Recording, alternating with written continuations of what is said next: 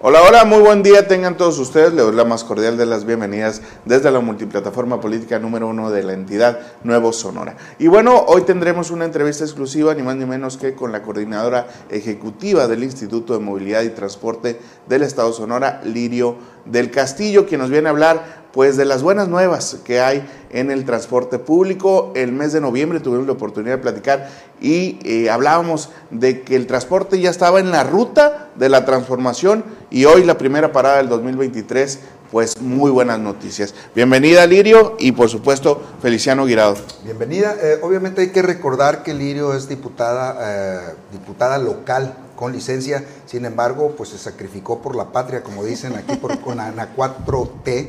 Ella es del verde ecologista, sin embargo, es aliada a la 4T y sobre todo con el gobernador Alfonso Durazo, quien en estas últimas fechas le ha dado importancia al tema del transporte. ¿Por qué? ¿Qué pasó? Primo, Feliciano, Alan, muchas gracias por el espacio. Me encantó la analogía, ¿eh? ¿eh? la ruta de la transformación, la primera parada 2023 con grandes anuncios de lo que se avecina, ¿no? Para los usuarios. Y bueno, pues una de ellas es, pues comenzamos con lo más polémico, las van. Esas camionetas que vienen pues a fortalecer el tema. le dice Julio combis combis, que también nos conocen como combis, pero bueno. Ya platicábamos fuera del aire, ¿no? Sí, sí, sí. Platícanos un poquito de esto, Lirio, para ir entrando en materia, además de todos los anuncios que hizo el gobernador. Claro que sí, mira, la verdad es que yo en lo personal estoy muy, muy emocionada, estamos muy contentas. Eh, me encanta cerrar la semana aquí, ¿no? Con, desde el domingo andamos ahí con espacios y con buenas noticias. Y sí, ya decíamos que el gobernador próximamente anunciaría, anunciaría temas. Y a ver, cuando hablamos de las camionetas, casi siempre pensamos en una solución de transporte para Hermosillo y no lo es así, ya lo hemos dicho anteriormente, Hermosillo no es Sonora. Y esas alternativas de solución vienen a ser definitivas en algunos municipios de medianos, ¿no? Como dices tú, si es un municipio mediano, pues necesito un transporte de mediana capacidad y son esas camionetas. Y les pongo, por ejemplo, una, una mención, Caborca dos vans y son vans que prestan el servicio de transporte en Caborca, hacen la gran diferencia para la población de ahí. Agua Prieta, Ahorita actualmente son cuatro o cinco camionetas. Cinco camionetas hacen la gran diferencia para toda la localidad.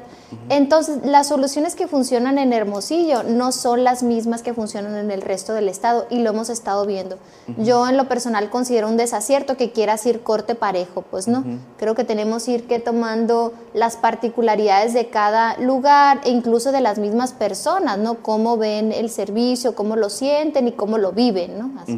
Estas eh, van eh, en cuanto vienen a solucionar el rezago que se tenía del 60% de unidades en todo el estado lirio. Fíjate que en algunos municipios la soluciona el 100%. Hemos hablado que necesitamos hasta 400 unidades de transporte para ponerlo a punto, ¿no? Eh, sustituyendo claramente lo que tenemos este, que está en malas condiciones físicas y mecánicas, ¿no? Entonces, pero para los municipios como San Luis Río Colorado, Agua Prieta, Cananea, eh, Magdalena, y luego para el sur eh, Empalme, Guatabampo, Chojoa, Benito Juárez, porque el alcalde ahí la verdad es que ha sido bien insistente y muy bien, ¿eh? anda empujando, ¿no? Y es bueno empujar.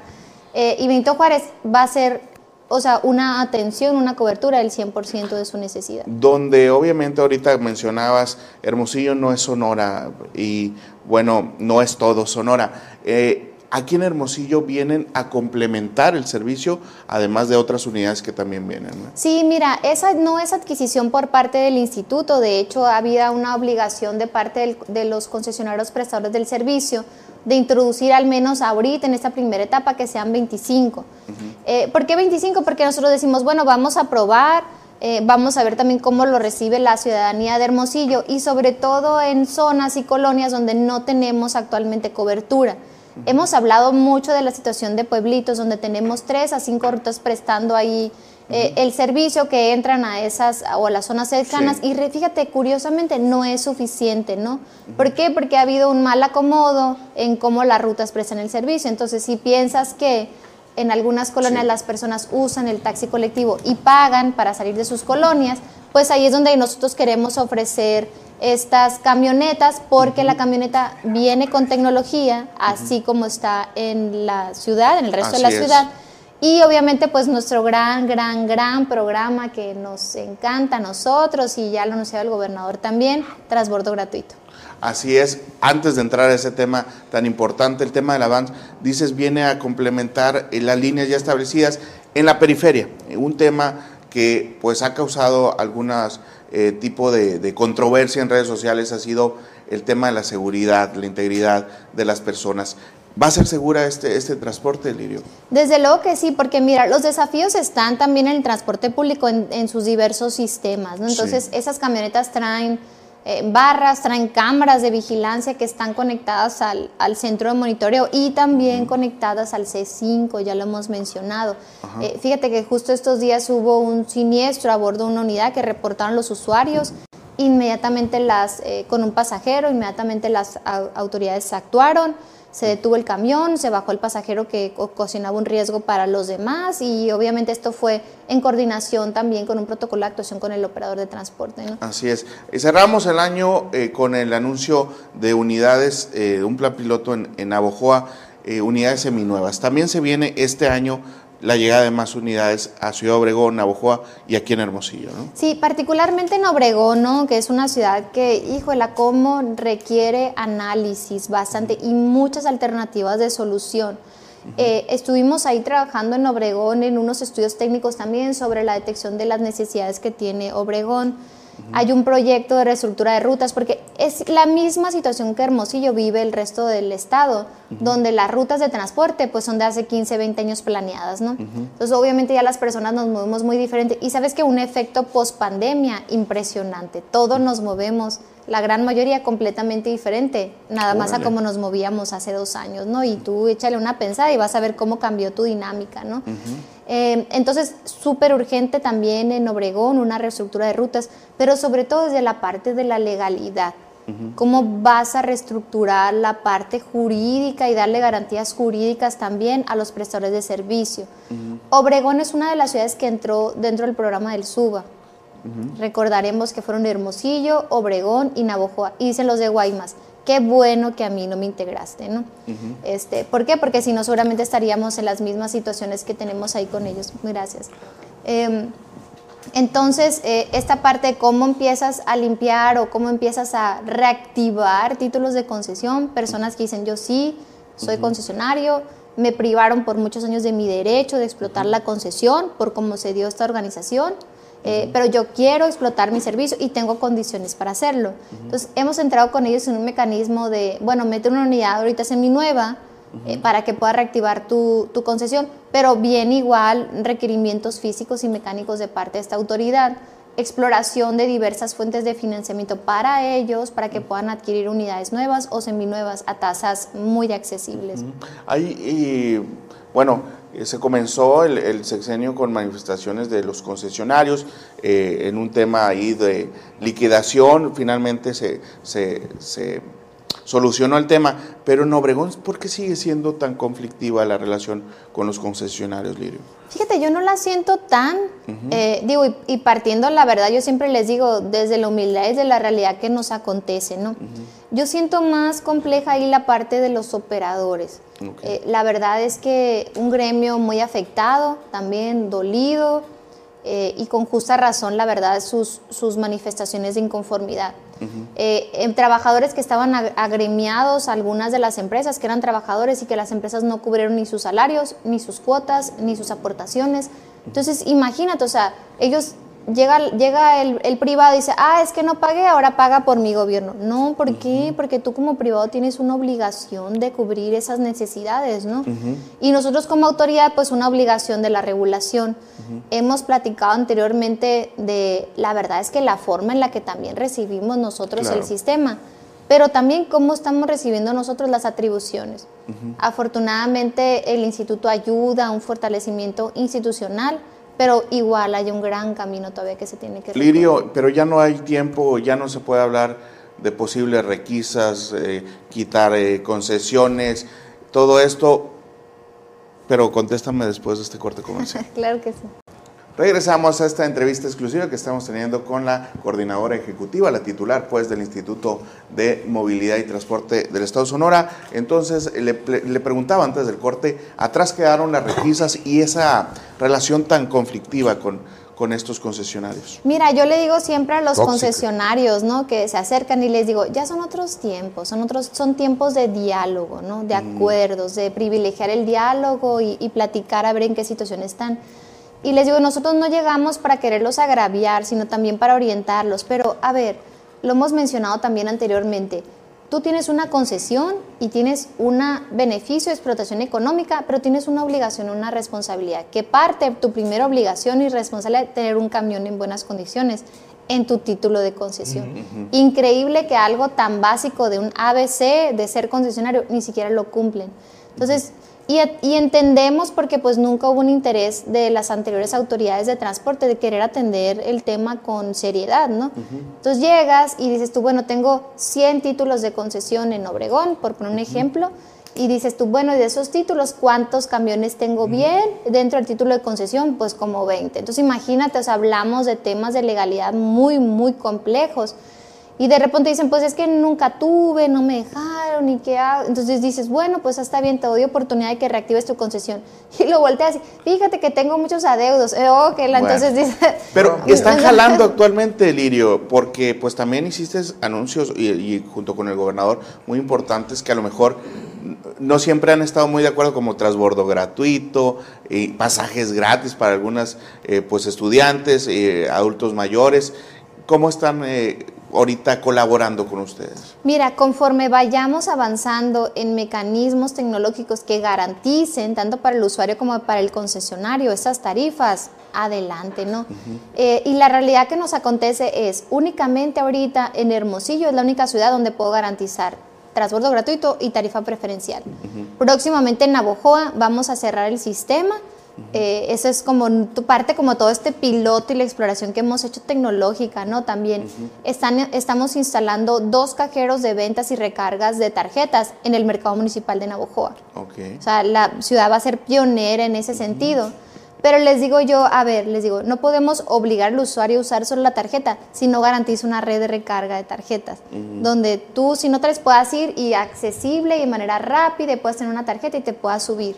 Pero conforme vayamos cerrando el sistema, o sea, cerrando significa que únicamente acepte el pago con la tarjeta. Es la única forma en la que yo puedo garantizar por los dos lados, privilegiando obviamente al usuario estas, estas políticas tarifarias. Y del otro lado, es al concesionario, pues claro, porque yo tengo un conteo y tengo una validación y no estoy cobrando en mano y entonces el proceso es completamente transparente, ¿no? Entonces, con, los, con quienes hemos platicado, pues todos quieren eso, ¿no? Porque casi 40% de los reportes que recibimos en, en, monitoreo son de cobro en mano. Cobro en mano. Entonces imagínate, ¿no? 20 pues, hasta el 40%. ¿Y el usuario? ¿Hay suficiente usuario? ¿No ha cambiado ahorita la tendencia con eso de que pues, se han legalizado vehículos, se han utilizado otros métodos de transporte, etcétera? Sí, fíjate, qué buena pregunta porque cambió post pandemia.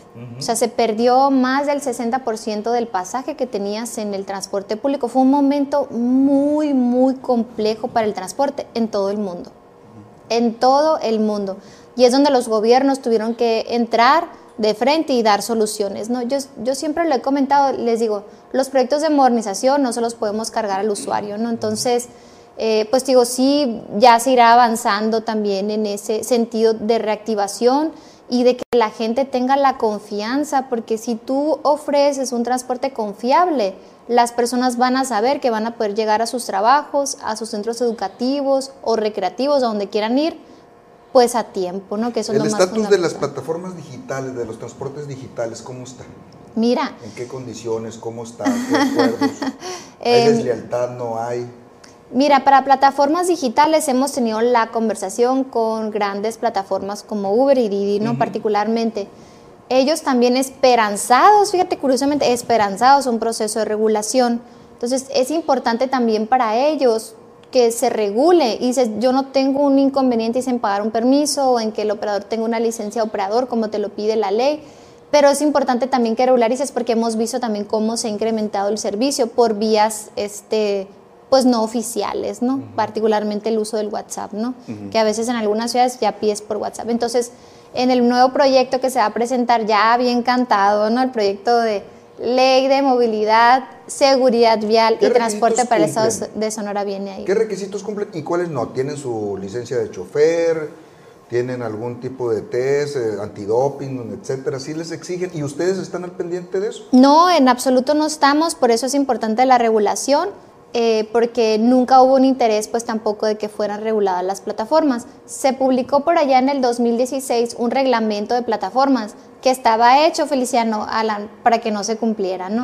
Entonces, bien ahora en el nuevo proyecto de ley esta parte de la regulación y sobre todo tener nosotros un registro porque sabemos que hay siniestros dentro también de esos automóviles y es muy importante para nosotros poder dar trazabilidad, seguimiento y atención al usuario. ¿no? ¿Los taxis cómo están? Ya ves que tenían antes, antaño, mala fama, ahora ¿cómo están? les, digo que, les digo a los taxistas, igual ustedes que nosotros luchamos contra la parte de cómo estamos estigmatizados, ¿no? Entonces, digo, vamos caminando juntos, autoridad y taxistas, a irnos limpiando, ¿no? Esa imagen que tenemos negativa, ¿no? Entonces le digo a los taxistas, mira, yo platico con alguien y me dice, no, pues es que el taxi todo sucio, el operador que no se quiere bañar. Y le digo, igual piensa lo mismo de nosotros, le digo, pero es parte de un proceso de redignificación. Eh, yo estoy muy agradecida con los taxistas que han pasado a reactivar sus títulos de concesión, a ponerlos bien, que me han rotulado las unidades. Viene otro proceso, y yo les digo, no es no es un capricho de nosotros, les da garantías de seguridad y sobre todo, ¿sabes qué? Se incrementan también los pasajes en el taxi. Muy bien. Hay grúas, hay eh, dompes, hay otro tipo de, vehículos que ustedes eh, obviamente eh, coordinan o regulan. Sí, todo eso sí. A ver, ¿cómo está? Ok, ok, ok. La carga. El transporte de carga también es una atribución de esta autoridad. Eh, tenemos eh, carga particular, por ejemplo, una tienda de abarrotos, o si ustedes, por ejemplo, cuando mueven el equipo de sonido, también deberían de tener un permiso de transporte, si no lo tienen, pues ahí, ahí los orientamos cómo, Claro que sí, claro. Este, entonces, eh, y la carga también ha sido un sector que, fíjate, también como el transporte urbano, muy, muy rezagado. Tenemos unidades de transporte de carga que tienen hasta 40 años. Pero muchos están con la idea de que es tránsito quien debe de regular eso. Entonces son ustedes. Sí, sí, para la carga sí. De pronto pues los paran por allá tránsito municipal y ya me los están mandando a las oficinas de transporte a regularizar. no creo, no creo que se los manden, pero bueno. Eso, es un tema, la verdad es que a veces complejo, ¿no? De... Eh, de, mucha voluntad y de mucha honestidad. Nosotros trabajamos y tratamos de hacerlo con la mayor honestidad y transparencia posible para, para todos ellos. ¿no? Ok, eh, bueno, coméntanos nomás, eh, la gente está, trae el tema de, de estas vans. ¿Estamos retrocediendo? ¿Estamos avanzando? ¿O en qué estatus vamos a estar después de este corte?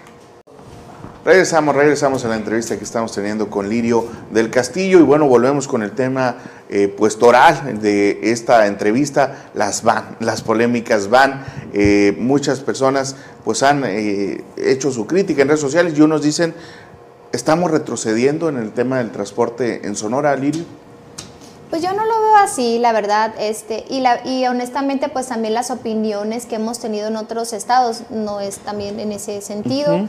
Eh, ya son otro tipo de camión, ya no son los carros como las hacían antes. Ahorita platicamos con Julio, no fuera del aire, eh, las camionetas como las hacían antes. Yo me iba así, dice, este, y, y, y, y, toda la situación que tienes en la manera en que está configurada es, es relevante. Entonces, eh, yo lo veo como un acierto y la verdad es que los comentarios de los verdaderos usuarios, de los que viven en las periferias, de los que viven los desafíos que el camión no entra a sus colonias, yo los he leído muy positivos. Por eso para Hermosillo particularmente van a entrar primero 25 y vamos viendo cómo la recibimos, ¿no? Sobre todo para darle cobertura, darle agilidad, dar un transbordo, no es como que la camioneta va a tener el trayecto de toda la ruta, ¿no? sino es un transbordo y seguirle apostando al proceso de reestructura de ruta. Lo hemos mencionado anteriormente aquí en este espacio, la única forma de disminuir tiempos de espera y de traslados es reestructurando. Porque eh, obviamente tiene que... Hermosillo, ¿qué tan eh, grande o chico es para tener otros tipos de, de, transporte público? Pues ya ves que en otras ciudades se utilizan metros, eh, trolebuses, etcétera. Pues mira, eh, nosotros de lo que hemos analizado técnicamente, ¿no? Hablando técnicamente, la población, el, no tanto la población, sino los números de usuarios que tienes en el transporte público no te dan para un proyecto de carril confinado. Y lo vemos también en la forma en la que nosotros nos movemos en la ciudad. Imagínate ahorita, confinas un carril eh, exclusivo en el Solidaridad, en el Luis Encinas y en la Rosales. Entonces hay otras situaciones también en materia de desarrollo urbano que se tienen que resolver antes de querer hacer o sea, eso. que si viene un candidato y nos promete que va a poner ese tipo de transportes, no hay que creer. Yo no lo veo viable, ¿eh? ni técnica, técnicamente, ni sobre todo la parte social. ¿Qué sí veo viable? Troncoalimentación de manera operativa. ¿Qué significa esto que estamos haciendo? Yo puedo tener una calle segura, un corredor de transporte, que es lo que estamos apostando para pedir recursos allá a nivel federal. Sí, yo tengo... ¿Cuánto se hace del sur al norte? Híjole, te la debo, eh, pero la verdad es que... Es mucho. Más, Digo, bastante, más de 30, 40 Mira, yo vivo para allá, en el, muy al norte, y hago casi 30, 40 minutos en carro, ¿no? Fíjate que de aquí Transporte a Hermosillo, de aquí a Guaymas son 50, una hora, imagínate, o sea, es prácticamente... Entonces, tus ciudad- tiempos de traslado en el camión andan alrededor de una hora. Entonces, imagínate, o sea, ¿qué le estoy dando? No le estoy dando Hay alternativas compañeros a de las trabajo que una hora y media, Exacto. fíjate. Una hora y media. Eh, Lirio, eh, pues vamos a hablar de otro tema polémico. O bueno, polémico en otras administraciones, las paradas de camión. ¿Cómo eh, pues se encargan de este tema? Porque eh, pues pareciera que eh, los municipios son los que Si cuestan se dos tendrían millones de descargar. pesos, ¿cómo van a invertir tanto? Dos millones de pesos No, por unas paraditas de camión. así, así elevaron los costos, pero anteriormente, ¿no? Pues mira, la infraestructura en los municipios no deja de ser responsabilidad de los municipios. Eso incluye las vialidades, incluye también las, las paradas de autobús. Platicábamos ahí, ¿no? Heriberto y yo de... No, no, dice, pues el Estado también tiene atribuciones pues para poder hacer acciones en materia de infraestructura. La próxima tenemos, eh, la próxima semana tenemos una reunión en el Implan para coordinarnos eh, bien, ¿no? O sea, tampoco es una parte autoritaria, pues ni mucho menos. Nosotros vemos que se requiere inversión para que las personas tengan una movilidad más digna. Eh, hicimos, fíjate, el gobernador desde el año pasado nos habló a varios integrantes del gabinete y nos a varios, eh, los que participamos en gabinete de transporte, si no es que a todos. Y dice, no quiero ver a las personas, primero que se acumulen en la parada, y le preocupa mucho, mucho ver paradas llenas. Y segundo, dice, no los quiero ver en el sol. Dice, no puede ser posible, dice, pobre gente. Está O sea, pendiente de eso el no inve- o sea, el gobernador fue usuario del transporte público, pues no partamos desde esa sensibilidad. Entonces, muchas llamadas a diversos integrantes del gabinete donde nos dice el gobernador, necesitamos paradas para la gente, que tenga donde sentarse y donde cubrirse del sol. No, dice, pobre, no, no podemos tenerla así. Entonces dijimos nosotros, bueno, no podemos partir nada más de un diseño. ¿Dónde vamos a poner esas paradas? ¿no? Entonces lanzamos al equipo del instituto a calle, a ras de suelo, como dicen. Hicimos levantamiento de necesidades. No porque Hermosillo es más grande, tengo más paradas, porque por supuesto que es eh, de una manera es proporcional la necesidad, pero no es un rollo de que, oye, de mil, 20 para acá, 30 para Orden acá. y No. seguridad. Nosotros dijimos, nos recorrimos rutas, calles y dijimos, aquí hace falta y levantábamos un punto. Y todo lo que nosotros mandamos a SIDUR está georreferenciado, tiene un punto y un mapa y está identificado, ¿no? Así, entonces no es tampoco aleatorio, Costos. ¿no? 55 mil, nosotros cotizamos la más chica y 120 mil pesos la más grande. ¿Cómo, cómo, cómo? ¿Y esos de dos, de dos millones de pesos cuáles son entonces? No, yo no respondo, ¿no? Pero, este, pero nosotros, mira, le fuimos bajando, no sabes qué tanto, ¿eh? Y metíamos materiales diferentes, hacíamos el análisis, y, sí, Van a ser seguras. sí. Eh, acuérdate que hay eh, aquí, pues lamentablemente, en riesgo la integridad de niños, mujeres, gente vulnerable. Fíjate, acciones bien pequeñas, como tener iluminación a bordo de las unidades, encender las luces en la noche y Pero en tener, las paradas también. y tener iluminación en las paradas. Es un concepto que atiendes desde la perspectiva de género y la inclusión.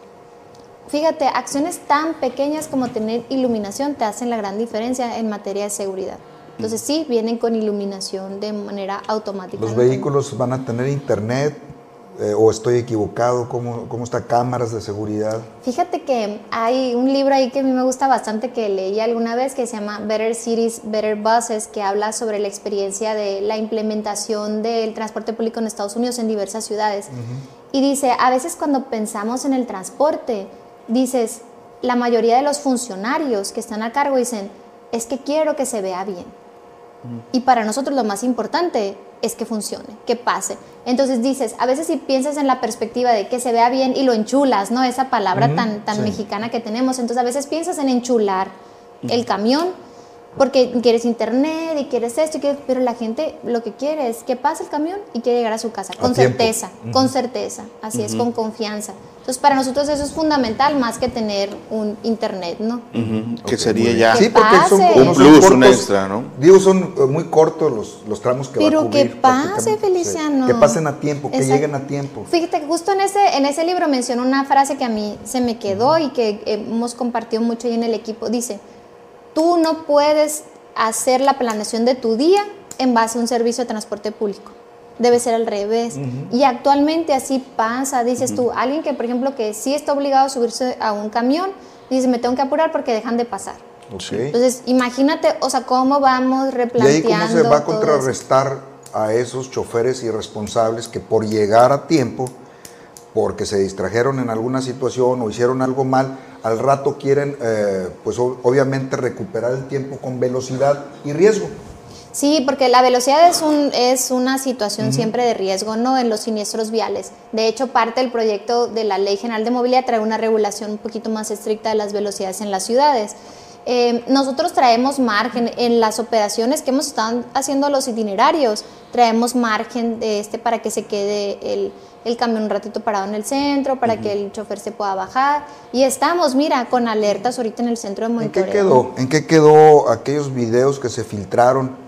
Aquellos incidentes, accidentes que se suscitaron por parte de choferes de autobús. Pues, híjole, muy lamentable, ¿no? También, y eso nos abre, una perspectiva de qué alternativas de solución tenemos que dar. Mira, ¿qué viene en materia de seguridad vial? No, es importante, medio lo mencionamos un poquito en la conferencia de prensa. Cuando tú haces el análisis de la seguridad vial, lo haces a través, se le conoce y a lo mejor lo empiezan a escuchar, enfoque sistémico. ¿Qué significa? Donde yo hago análisis de sistemas, Tres, particularmente en seguridad vial. Normatividad, donde viene, tienes que tener una legislación que sea aplicable y real, ¿no? Ajustada a, tus, a, tu, a tu realidad de, tu entidad. Dos, infraestructura, y lo, hemos, lo ha estado mencionando también el gobernador, y necesitas infraestructura para poder garantizar la seguridad vial. Tres, la parte de la educación. Y no hablando de un rollo de cultura vial, atención a emergencias también entra ahí. Entonces, y luego el enfoque tradicional que tenemos ahorita busca culpables. Busca, ¿quién tuvo la culpa? Y la primera pregunta es, ¿qué, qué pasó? ¿Quién, ¿Quién tuvo la culpa? No, el enfoque ahora este de, seguridad vial busca soluciones en puntos, en actores, en cadena, en dónde está y tratar de solucionar. Eso es lo que nosotros pretendemos. ¿Tiene mucho que hacer? Bastante. Y luego tenemos tres personas, pues, ¿no? Ahí en... Que le metan a, este tema ahí, que te manden más personal. Yo le digo al equipo eso. Conforme nosotros vamos dando resultados, podemos ir pidiendo más. Entonces yo sé, en unas semanas nos llega un camión y le dije al gobernador, igual se lo va a traer, a ver si le gusta. Un camión que yo he pedido a todos los fabricantes que nos hagan para Sonora. Entonces es un camión que se va, que creo que hace parada en Mexicali, trae, viene rotulado con este, el eslogan de Baja California, pero hemos estado rogando que nos los hagan. Y es un camión que yo creo que se adapta perfectamente a nuestras condiciones, pero cuestan. Y un camión nuevo, fíjate, cuesta dos millones y medio, más o menos andan por ahí. Y no le quieren invertir los, los, dueños, ¿no? pues claro, entonces dices tú, bueno, ¿qué hago para solucionar definitivamente la problemática del transporte? Porque digo, yo estoy aquí no diciendo que atendimos ¿eh? y no estoy diciendo tampoco que está solucionado. Estamos aquí refiriendo que hay un gran reto por delante y que las cosas no están bien ahorita, ¿no? La disponibilidad de la mayoría de los alcaldes de Sonora pues son de Morena. Eh, ¿Cómo están jalando con el transporte? Excelente. La verdad es que nosotros dentro de nuestras limitaciones de recursos humanos, eh, muchos de los operativos que hacemos los hacemos en conjunto con los ayuntamientos. Y por ejemplo, y sí lo voy a mencionar, carga en el sur de Sonora. Increíble, la verdad, el apoyo que hemos recibido particularmente en Navojoa, que ha sido muy bueno. Eh, cuando se vienen las temporadas de cosecha, pues claramente que viene todo el tema de regulación de carga. Porque digo, transporte no nada más es el urbano y los taxis, ¿no? también atendemos eh, la carga. Entonces, ¿qué te pide el concesionario? Dice, ayúdame que en los campos eh, la contratación sea así porque hay una obligación en la ley donde debes de contratar servicio público para poder sacar la cosecha. Y estuvimos en campo estuvimos en los campos agrícolas, en las brechas y nos estuvimos acompañando mucho, mucho del Ese personal del ayuntamiento. eh, representa ingresos para el Estado, ¿no? Sí, porque igual es una eh, renovación de tu, una revalidación anual de la concesión de carga o una emisión de un per- permiso particularmente. Por ejemplo, ¿qué hicimos para solucionar este año la cosecha? Sacamos permisos específicamente para ese periodo, ¿no? De personas que hacen muchos años prestando el servicio, siendo concesionarios pero sin título de concesión, ¿no? Por así decirlo. O un, un título de concesión donde era otra la unidad, pues, ¿no? Que digo, porque no ¿Es estaba eso actualizado. o no? No, porque en realidad, hace cuenta, ellos tenían su título y nunca hicieron el cambio de unidad. Entonces, el cambio de unidad, hacer un trámite te cuesta.